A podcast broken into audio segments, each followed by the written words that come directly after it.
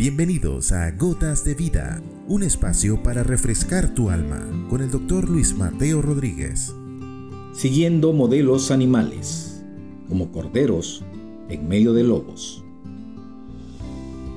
Cuando Jesús comisionó a sus discípulos para que fueran delante de él a aquellas ciudades donde él iría luego, una vez más utiliza una comparación con un modelo animal y les dice, vayan yo os envío como corderos en medio de lobos.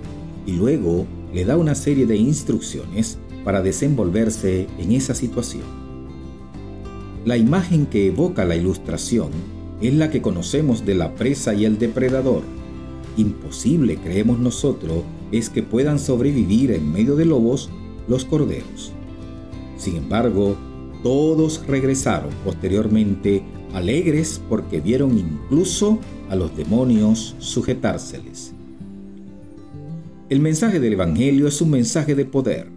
Pablo dijo, no me avergüenzo del Evangelio porque es poder de Dios y salvación a todo aquel que cree, al judío primeramente y también al griego o gentil, pudiéramos decir. Nuestras sociedades de hoy y algunos países son o bien indiferentes u hostiles al mensaje del Evangelio.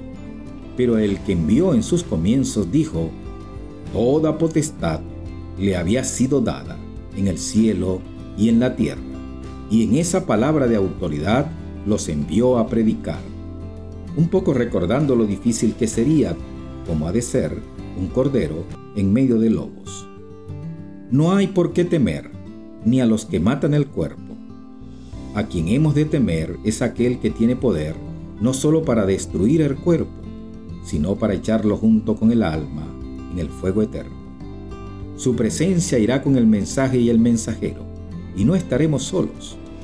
No hay, de todas formas, mayor honor para un discípulo que dar su vida por su maestro, pero quien lo haga no la perderá, sino que la ganará. La gota de vida para hoy es que seamos corderos, como lo fue nuestro maestro el Cordero de Dios, que quitó el pecado del mundo y vivió entre lobos que finalmente acabaron con su cuerpo, necesario para que por su sacrificio tengamos vida y vida en abundancia. Nos dijo, en el mundo tendrán aflicción, pero confíen, yo he vencido al mundo.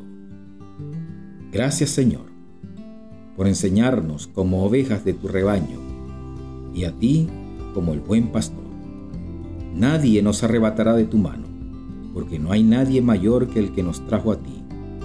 Danos de tu fuerza y de tu confianza para seguir, aunque andemos por valle de sombras. En el nombre de Jesús.